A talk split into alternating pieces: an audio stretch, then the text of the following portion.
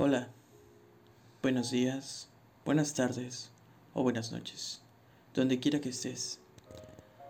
Mi nombre es Jesús Ernesto Aguilar Medina y soy estudiante de la Facultad de Medicina Humana Manuel Velasco Suárez Campus 2 en la licenciatura de médico cirujano.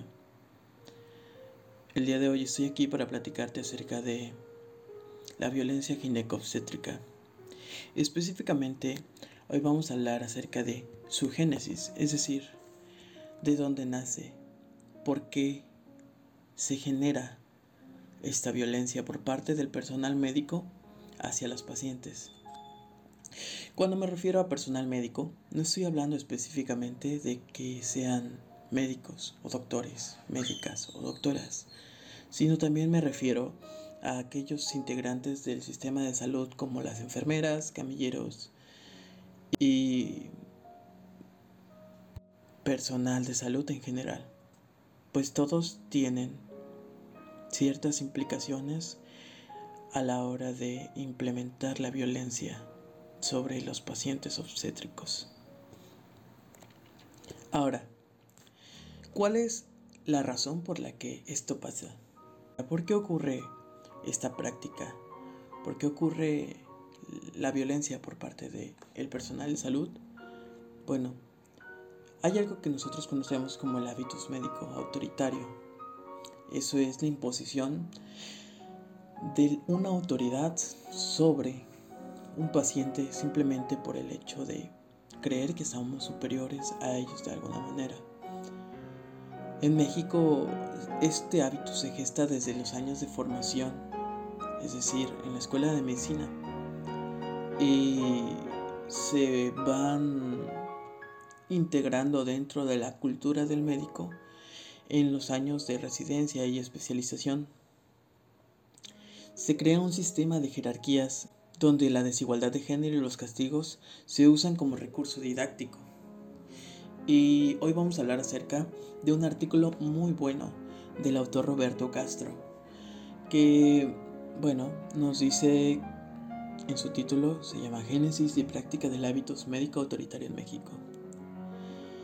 Y él nos platica sobre ciertas cosas que aprecia, ¿no? Bajo la observación de un hospital. Y él nos cuenta, ¿no? Que la solución a este problema pues implicaría una estructuración, una reestructuración del campo médico y, que se desarrollara la ciudadanía de las usuarias, es decir, que ellas conocieran cuáles son sus derechos mejor. Así de esta manera pues pueden evitar que sus derechos sean violados. Para empezar vamos a hablar un poco de los, de los antecedentes que nos llevan a, hacer este podcast, ¿no? La Comisión Nacional de Arbitraje Médico, la CONAMED, confirma que la especialidad médica con mayor número de quejas es la ginecobstetricia. En los últimos 25 años se han acumulado las evidencias en varios países de América Latina que demuestran que los servicios de salud, en particular los de salud reproductiva, constituyen otro espacio en el que se ejerce la violencia contra las mujeres. Si hablamos específicamente de México, hay muchísimos estudios diversos que abordan desde un enfoque de la salud pública con una perspectiva gerencial las cuestiones de violencia ginecobstétrica más como un problema de calidad en los servicios. Y, no, se, no se centra en cuál es el problema, la razón por la que ocurren estos problemas, ¿no? Se describe que el problema de la violación de los derechos de las mujeres bueno, hablando específicamente de México, existen muchos estudios diversos que abordan el problema de la violencia ginecobstétrica desde un enfoque de la salud pública, pero con una perspectiva gerencial. Es decir, le importan las cuestiones de violencia ginecobstétrica, pero solamente porque es un problema de calidad en los servicios, es decir, porque si afectas la calidad de tu servicio, afectas las ganancias que produces más que nada. Y pues todos sabemos que A los hospitales les importan mucho sus ganancias. En la totalidad de los estudios que nosotros revisamos, se describe un problema de la violación de los derechos de las mujeres en el espacio de salud. ¿Y cuáles son los factores sociales que pues se ven involucrados en el proceso de violentar a las mujeres y a los pacientes? Bueno, el problema es que el médico tiende a deshumanizar, a deshumanizarse conforme va educándose conforme va adquiriendo este hábitos médicos, ¿no? Y muchos dicen, no, pues la solución es humanizar a los médicos. Atender una crisis de valores que enfrenta la medicina actual. Y, y realmente la solución a estos problemas es suprimir las condiciones que toleran y justifican el maltrato hacia las mujeres. Es decir, no podemos permitir que exista la condición en donde se tolere y se justifique el maltrato hacia las mujeres, es decir, justificar al violentador. No es que el doctor tuvo que hacerlo porque estaba preocupado por la salud de la madre. No es que el doctor tuvo que hacerlo porque fue la solución más adecuada. No, no está bien. ¿Cuál es el problema? ¿Por qué es que se permite esta práctica de violencia, se tolera y se justifica al médico? Bueno, se sabe muy bien que la medicina moderna pues se caracteriza por ser una institución patriarcal. ¿Y qué significa que sea patriarcal? Que reproduce y naturaliza la, dominación sobre las mujeres. Es decir, el hombre sobre la mujer siempre. Y la mujer sirve al hombre. Por la vía de decir que medicalizamos sus cuerpos, es decir, todo se hace en aras de su salud, ¿no? Porque la mujer aparentemente no sabe, no sabe cómo cuidarse, no conoce su cuerpo. El hombre sí. La institución médica sí. Bueno. Entonces, mm, entonces debemos encontrar una relación entre la estructura del campo médico, como ya lo habíamos dicho, ¿no? La jerarquía, el hábitus de los profesionales de la salud, es decir, cómo actúan ellos porque así se educaron, ¿no? Y el origen social del autoritarismo, que en este caso pues podría ser el sistema patriarcal en el que vivimos, o mejor dicho, este, la sociedad en la que violentar a una mujer es aceptable, tolerable y justificable si encuentras pues las razones adecuadas, ¿no? Como trabajar en aras de la salud del paciente. Para empezar, debemos conocer que hay que asumir la responsabilidad como un sistema de salud unificado, como un cuerpo de médicos unificados, que debemos dejar de tratar como menores, eh, formas menores de mal. Uno de los problemas más grandes es que con el paso del tiempo, el autoritarismo médico ha llegado a ser tan influyente o tan poderoso que eh, dentro del campo médico pues se apropia de un problema, de este problema que es la violencia ginecobstétrica y se le imponen términos que minimizan, minimizan esta violencia. O sea, ya sea una forma pues menor de maltrato, es decir, que, no es un maltrato que vaya a afectar la vida de la persona para siempre o de una clara violación de sus derechos, eh, de los derechos de las mujeres en el espacio de salud, pues existe este discurso médico ah, que se refiere a, o sea, lo hegemoniza o lo vuelve un problema de calidad de atención, es decir, no es un problema de violencia, es de calidad de atención. Y pues no hay problema si es calidad de atención, o sea, estamos trabajando en ello. Estamos trabajando para mejorar la calidad de la atención, pero no estamos viéndolo aquí como que es violencia.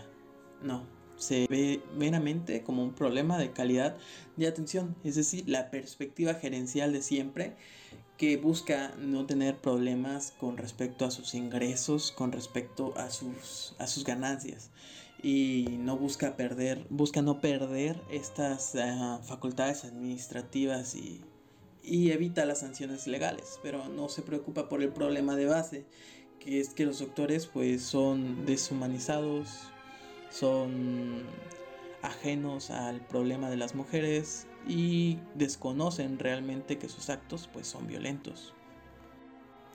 Ahora hablemos acerca de, de la formación del médico. ¿Cuáles son las partes de la formación del médico que nos llevan a esta deshumanización de los pacientes y de los médicos? Bueno, entre ellos está un entrenamiento para la incertidumbre.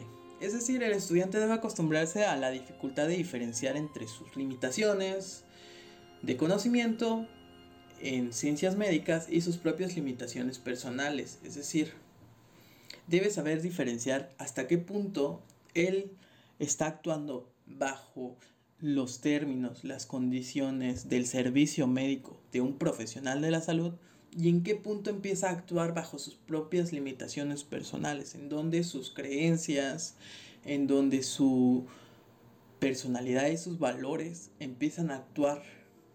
Entonces, también el, otra parte del entrenamiento médico que afecta o genera estas condiciones de violencia o de génesis para la violencia es que se entrena a los estudiantes para dar atención distante. Debe aprender el paciente, el, el estudiante, a regular cómo se involucra personalmente con los pacientes. No se puede involucrar mucho, se le entrena así al estudiante. Y también eh, debe aprender a manejar los errores y los fracasos. Entonces, con este aprendizaje se desarrolla un cierto cinismo de los estudiantes y los médicos. Eh, con respecto a su trabajo y en relación con otros colegas y con los pacientes. Esto pues va a ser muy muy importante y lo vamos a ver ahorita. Con respecto al maltrato que sufren los estudiantes, miren, algo muy importante aquí es que cuando tú recibes violencia como forma de educación, como forma de crianza, tiendes a repetir o tienden a repetir lo, lo que vives, lo que experimentas, si te crían con violencia y vives violencia, es muy probable que tú repliques esta violencia. Entonces, recientemente pues empezaron a sobresalir estas investigaciones que refieren el maltrato que sufren los estudiantes de medicina y pues las agotadoras jornadas que deben cubrir los residentes de medicina. Y pues cuáles son los efectos de estos aspectos que tienen sobre su formación y su práctica. O sea, ¿qué pasa? Bueno, existe esta cultura del abuso de los estudiantes en las escuelas de medicina. Es decir, existe la cultura de violar la dignidad. Entonces el abuso se vuelve algo constitutivo de un currículum no formal, es decir, ¿cuál es el currículum normal o formal? Bueno, el doctor debe aprender a lidiar con las situaciones médicas, debe saber cómo lidiar con lo administrativo y debe poder pues este lidiar con cuestiones de salud pública, ¿no? Pero ¿qué no es formal? ¿Qué aprendes que no es formal? El abuso. El abuso es algo que aprendes y no es algo que debas aprender, ¿no? A esto lo llaman una agenda o un currículum oculto son como procesos, presiones y restricciones que caen fuera de o están incorporadas al currículum formal, es decir, no están incorporadas y que con frecuencia están desarticulados, es decir, no son explorados como parte de un problema, un problema como no están dentro del currículum, no es problema. Sí, si no lo vemos, no hay problema, ¿verdad? Es lo que piensa la mayoría de los investigadores y por eso es un tema muy poco explorado. Entonces, ¿qué, ¿qué es importante acerca de esta agenda o currículum oculto? Bueno, primordialmente es la centralidad de las jerarquías y las concomitantes relaciones de poder que se le asocian, es decir, el, el, doctor es tu mayor y tú como estudiante de medicina eres menor y por eso vales menos. Y entonces se genera esta jerarquía, por ejemplo, en el caso de las residencias, el uno no puede hablar con el, con el R3, pero sí con el R2 porque es su superior. Y el R2 no puede hablar con el R4 porque pues es mayor que él y él solo puede hablar con el R3 porque es su superior. Y así, y así, y así. Y debemos referirnos a los médicos que están por encima de nosotros en la jerarquía como doctores, pero ellos se pueden dirigir hacia nosotros como algo inferior. Otra cosa importante dentro de la formación de, este estudio que, que, me encanta, la verdad es muy bueno, habla de cosas muy impactantes. Bueno, es que dice que para violentar como médico, para violentar a, a una, una paciente obstétrica, no es necesario que seas hombre, es decir, las mujeres también maltratan. ¿Por qué ocurre? Porque al igual que, que los hombres recibieron esta educación violenta, esta educación donde la violencia es la manera en la que se transmiten, los castigos son la manera en que se transmiten los conocimientos, que pues los lleva las lleva a replicar, a replicar la violencia que vivieron. Entonces dice que desde un enfoque de género, pues sí, se ha, se, reconoce que históricamente se desplaza hacia la subordinación que sufren dentro del saber y la práctica a las mujeres en la materia de salud, pero que no hace diferencia ya sea se trate de médicos o médicas, es decir, no es el sexo de los profesionales lo que determina el maltrato de género que se ejerce sobre las mujeres, sino su pertenencia a esta profesión. Continuando, hablando acerca del currículum oculto, bueno, dentro del currículum oculto hay algo que tiene un papel muy importante, ¿no? Los castigos y el disciplinamiento corporal en la formación de los médicos. Es decir, desde el primer semestre de la carrera, los estudiantes de medicina recibimos la centralidad del castigo como un recurso mediante el cual se nos forma. Entonces, cuando llegamos a los años de internado y de residencia, el castigo es usado ya como un vehículo para la transmisión de los conocimientos que se nos van a proporcionar. Ah, ya sea que tengamos fallas o no, se nos corrige a través de castigos. O sea, uno pensaría que un castigo se te da cuando tienes un error y lo vuelves a repetir y lo vuelves a repetir y la solución ya no ya no entra dentro de pues simplemente te corrijo y ya, ¿no? Sino que siempre desde el inicio al primer error, al primer error la solución es el castigo. ¿Saben por qué lo hacen? Sirve como un recurso para disciplinar y más que nada para afianzar una jerarquía.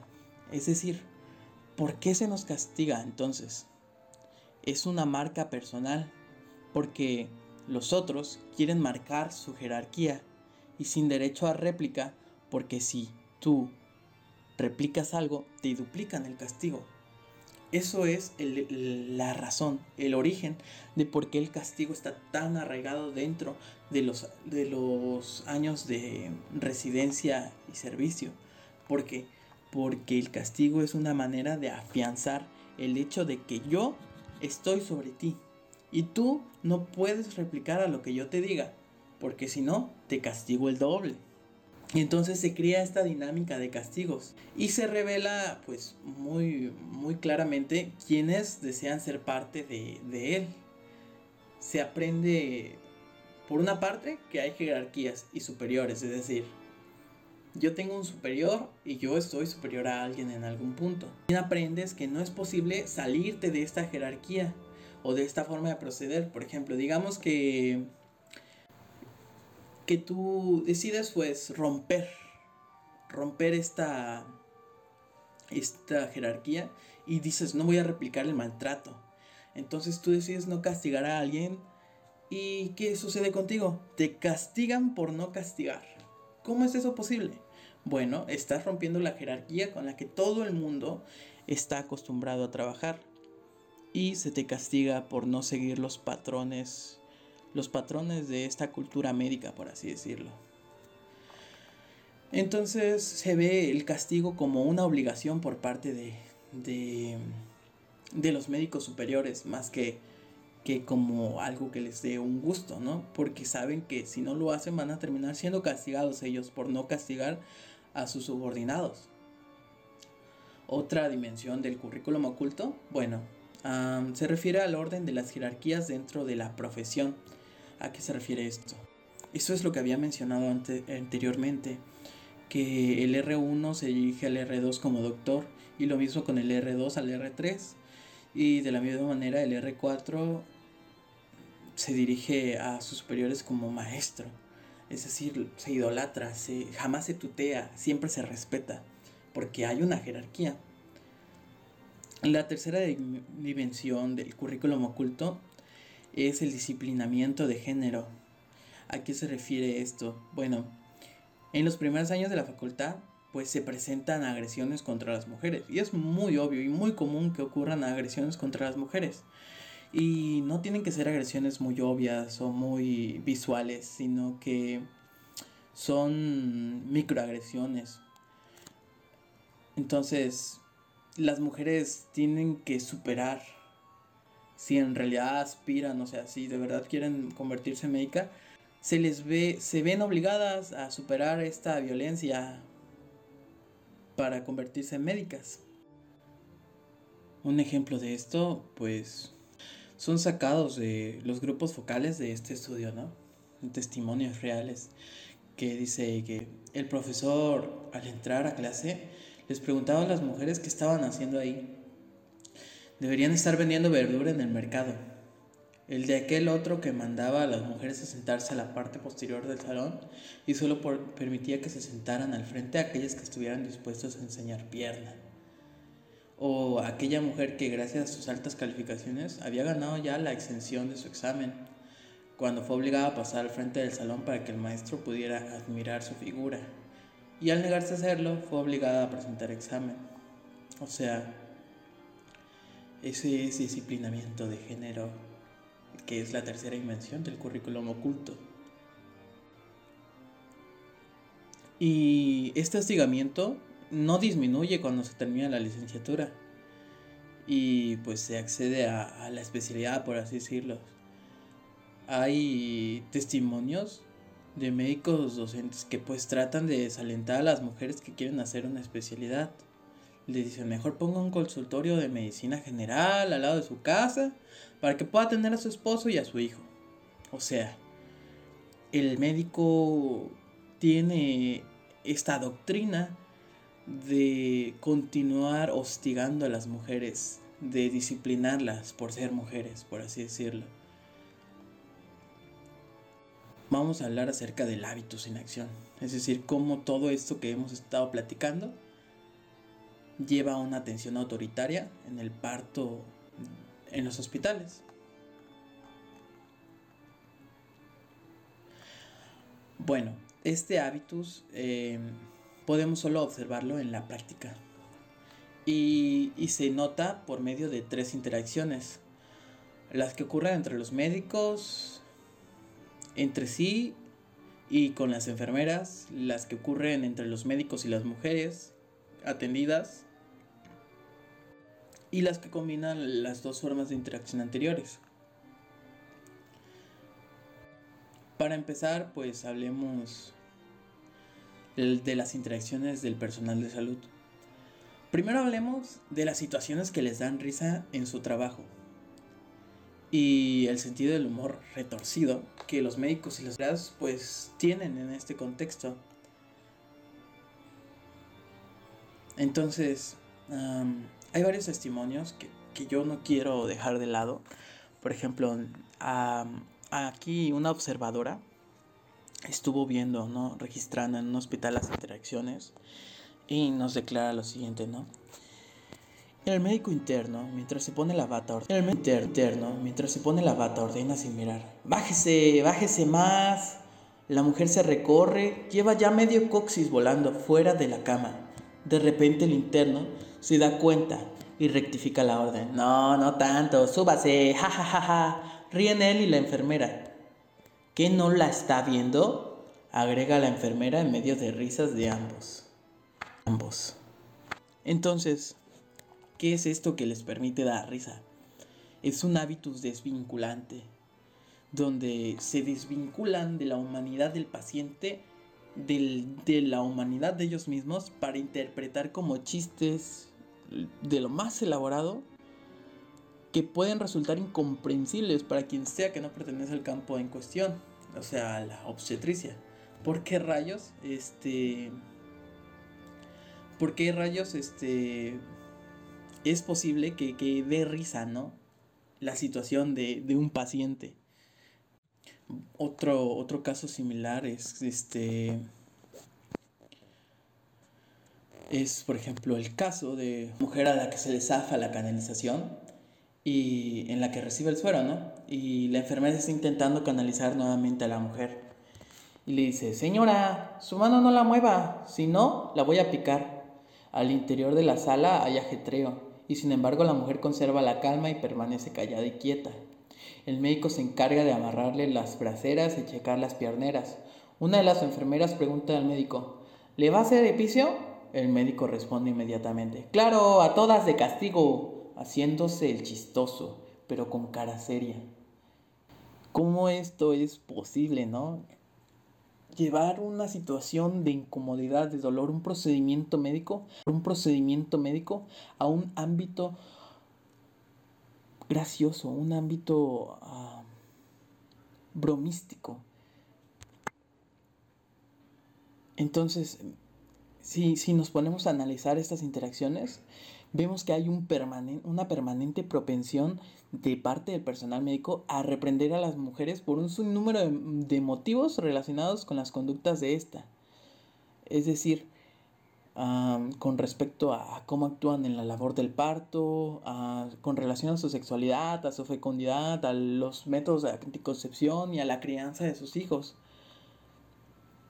Estas interacciones revelan la existencia de un conjunto este, cognitivo que permite dar por sentada la implicación de la enfermera. Es decir, siempre va a haber un cómplice que va a poder reírse de tus chistes. ¿Por qué? Porque hay una jerarquía en donde tú implicas que la enfermera va a estar a la par de ti para reírse de alguien inferior a ti, en este caso, el paciente. ¿Por qué es posible hablar de un castigo? ¿O por qué hay que castigar a todas las mujeres de esa forma? es por la naturaleza de este hábitos, es decir, por el conjunto de las jerarquías. Entonces, la jerarquía la incorpora el médico o la enfermera a profundidad y se vuelven como constitutivas de sus esquemas dominantes de percepción y apreciación de la realidad. Ellos aprecian y perciben la realidad como una jerarquía siempre. Y estas jerarquías pues constituyen el chiste con que se responde. Es propio de un superior jerárquico castigar a sus subordinados. Siempre el superior busca castigar a los subordinados y, le da risa el hacerlo y le provoca gracia porque pues, el simple hecho de ser superior le da esta gracia a él. Hablando acerca de las interacciones de los médicos y las mujeres, bueno, las interacciones de los médicos y las mujeres existen en una propensión por parte de los doctores a estructurar en términos jerárquicos el curso de acción. Es decir, les permite delimitar el marco de referencia donde se espera una conducta apropiada de las mujeres. Ellos son los que mandan, ellos son los que ponen la pauta sobre cómo debes comportarte tú como mujer por el simple hecho de estar encima de ti. Entonces, este, pues les puedo poner un ejemplo, una interacción, ¿no? Dice, la mujer entre, la entre quejidos y suplicante le dice, bueno, ahorita que pase el dolor. ¡Ay! grita muy fuerte. El médico le ordena a la enfermera, a ver, pásame unos guantes y dirigiéndose a la mujer en trabajo de, trabajo de parto le dice, esto no te va a doler, confía en mí. La mujer se resiste a la exploración y el médico le ordena, que no duele, ya por favor, separa las piernas, parece que estamos jugando contigo o qué, separa las piernas, Angélica. Claro, los nombres han sido cambiados, ¿eh? ¿Quieres que te ayude o no? La mujer grita muy fuerte, casi no hace caso de lo que indican y esto desespera a quienes la atienden. Me duele, médico, El médico dice, oye Norma, Angélica, tranquilita, ¿eh? La enfermera interviene. Angélica, separa las piernas, por favor. Se trata de la vida de tu hijo, dice el médico. Nosotros no estamos para jugar contigo. La enfermera le dice al médico, mire, ¿eh? le da contracción a la señora y no está pujando, no está cooperando. La mujer se retuerce sobre sí misma dentro de la estrecha camilla y la enfermera dice, te falta mucho. Al rato si sale con problemas tu bebé, tú vas a ser la única culpable, nadie más, como en forma de amenaza. Unas interacciones en las cuales se pueden ver los tonos imperativos, en donde el médico, el médico impone cuál debe ser la reacción correcta de esta mujer que nunca en su vida ha tenido un parto y no sabe cómo debe actuar en un parto, pero él implica que él tiene la razón todo el tiempo y olvida los sentimientos y la forma en la que ella percibe la realidad simplemente porque está fuera de su modo la forma de su actuar, es decir, dice, no te va a doler, esto no duele, déjate, puja, ya. Entonces la mujer no conoce por qué se le está tratando de esta manera y el médico tampoco conoce por qué está haciendo esto. Simplemente lo hace porque así se le enseñó a jerarquizar, a llevar a cabo un proceso de, de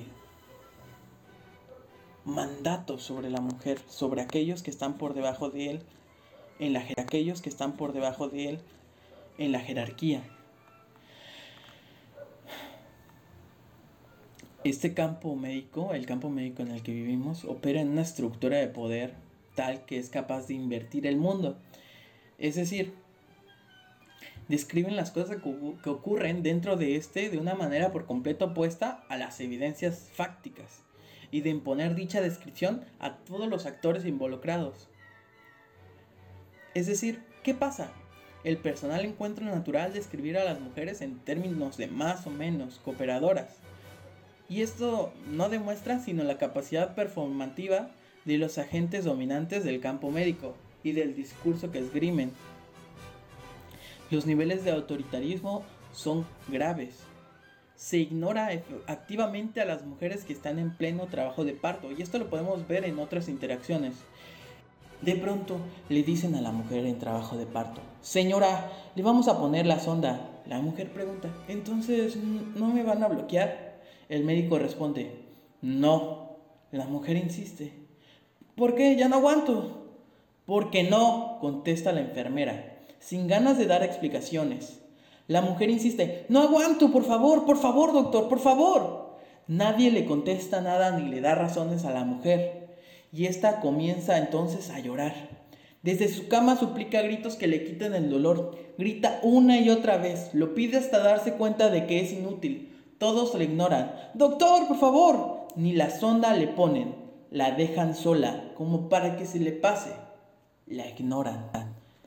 Ese es el nivel de autoritarismo más grave que hay por parte del personal médico hacia un paciente.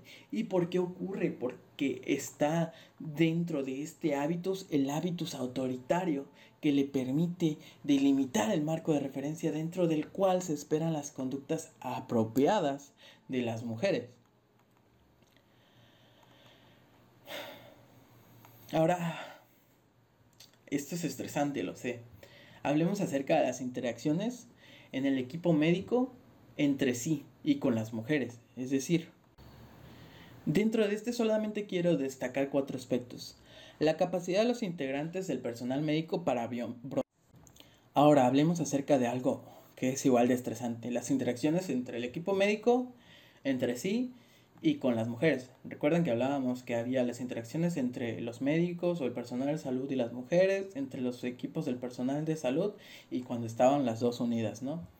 Bueno, aquí voy a hablar acerca de un testimonio. el bebé nace rápidamente, un pujido y listo.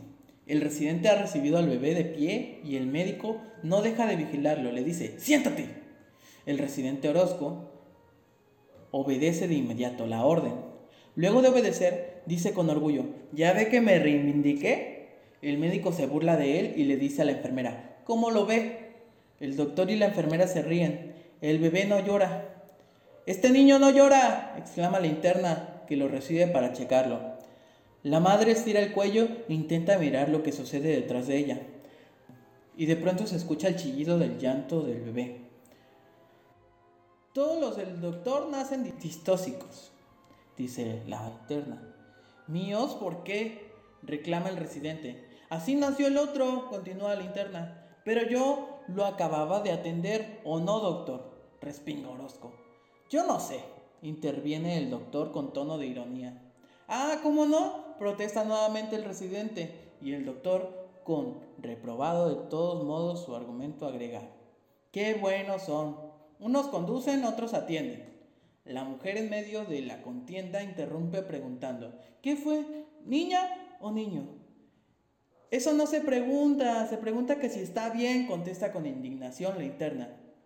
¿Está bien mi bebé? pregunta la mujer con obediencia. En eso estamos, contesta la interna con ganas de no contestar nada más. Y con eso concluye la conversación. No le dicen si se, trata de niña o niño, ni si está bien o si está mal. Solo la humillan. Después de un rato, la mujer insiste. ¿Está bien? Yo me desespero, es decir, la observadora, de que no le informen y me involucro preguntando. ¿Sí? ¿No? La interna por fin contesta que sí que el bebé está bien. La mujer se tranquiliza y cierra los ojos. Bueno, aquí hay que destacar cuatro aspectos. Para empezar, la capacidad de los integrantes del personal médico para bromear entre ellos, como si no estuviera justo en presencia de una mujer que está pariendo, ¿no? Después, el despliegue de la jerarquía que se usa para educar y por así decirlo someter a la mujer que pues desde su desde el punto de vista de los médicos pues hace una pregunta indebida y que pues en realidad solo ha preguntado por el sexo de su recién nacido, de cuándo acá eso es indebido, ¿no? La decisión de ignorar efectivamente pues la solicitud de información expresada por esa mujer y esa decisión de ignorarla pues sustenta las jerarquías vigentes en el momento, ¿no? y, a su vez pues les da un reforzamiento. Y la propensión de las personas, de una persona que no cuenta con ese hábitos médico, ¿no? La observa que se desespera, ¿no? A mostrarse más compasiva e intervenir pues en favor, sumándose a la pregunta que busca confirmar de que si el bebé está bien, pues a mostrarse más compasiva e intervenir en su favor sumándose a la pregunta que busca pues confirmar que el bebé está bien. Entonces, la mujer que acaba de parir es eh, reducida a un carácter de no persona y el foco de la interacción que ocurre aquí, lo que es realmente importante desde el punto de vista de los médicos que se involucran en esta acción, es el entrenamiento que están recibiendo en ese momento y los chistes que intercambian. Entonces esto lleva a que actúen como si la paciente no estuviese ahí. Con todo esto, ¿qué aprendimos?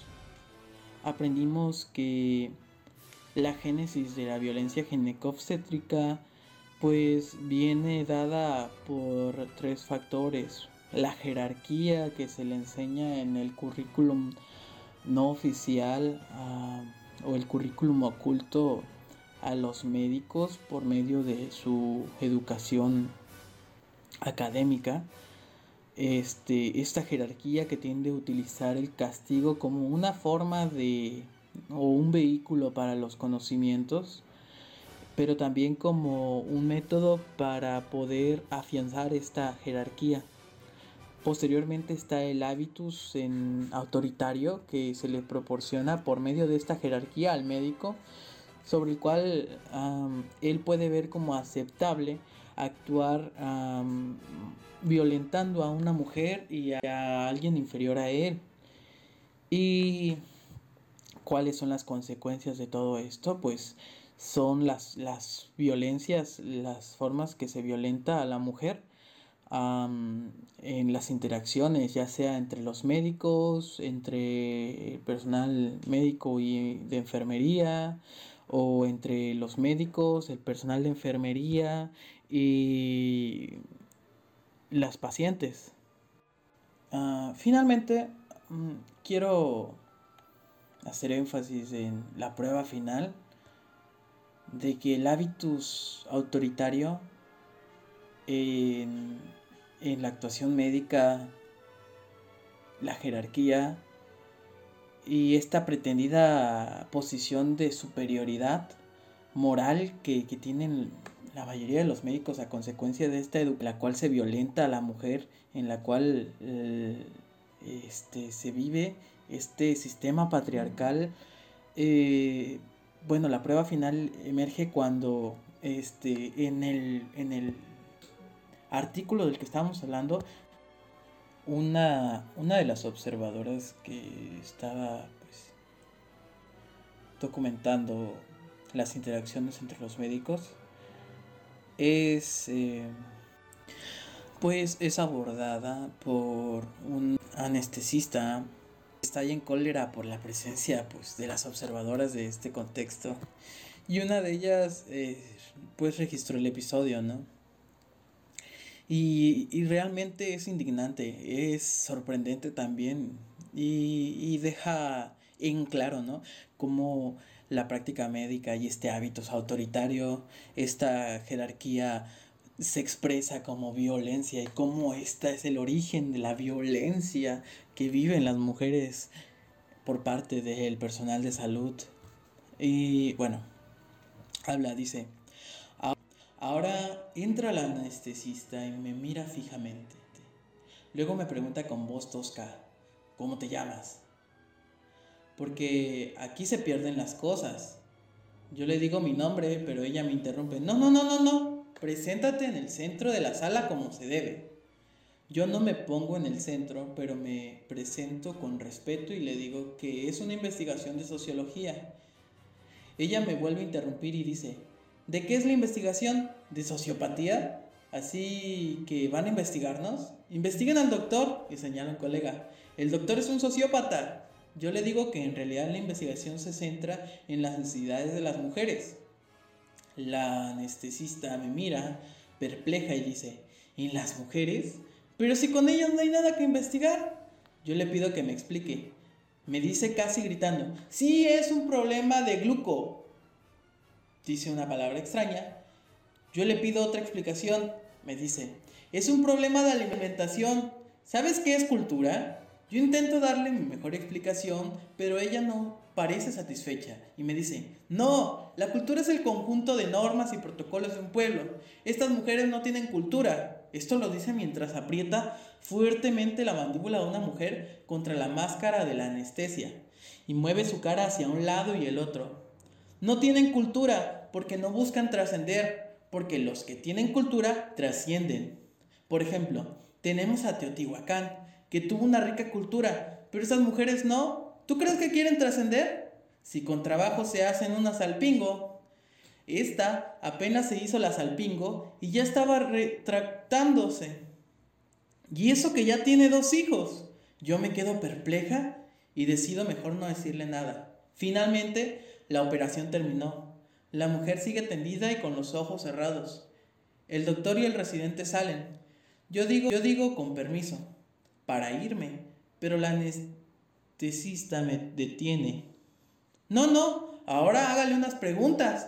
Yo le digo que ahora no, que pobrecita, que no la voy a despertar. La anestesista contesta irónica y furiosa, pobrecita, pobrecita si no se hubiera hecho la salpingo, y despierta bruscamente a la mujer dándole unos golpes en el pecho, diciéndole, ya despiértate, ya despiértate.